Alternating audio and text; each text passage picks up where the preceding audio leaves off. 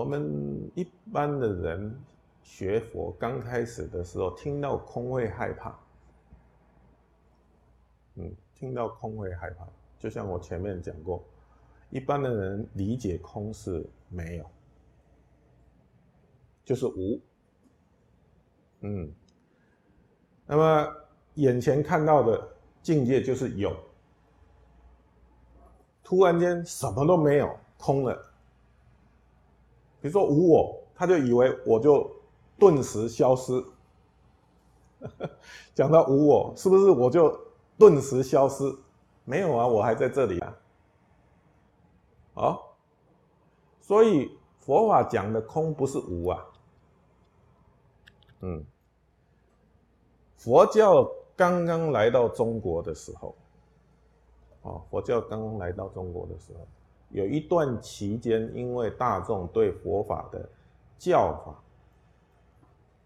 不了解，因为中国中国的哲学没有这一套哲学，没有这种对本体的，就是法事物本体的一种解释，只有对于它的这个相跟作用、呃相貌现象。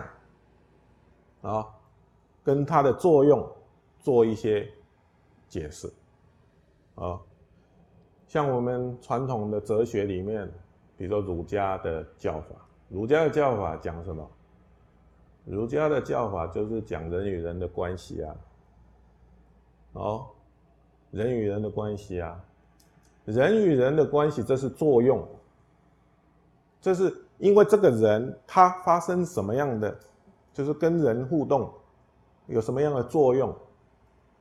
哦，功能作用，嗯，啊，那么像这个道家，道家讲的是什么？人与自然的关系，与大自然的关系，哦，哎，所以还是一种关系，哎。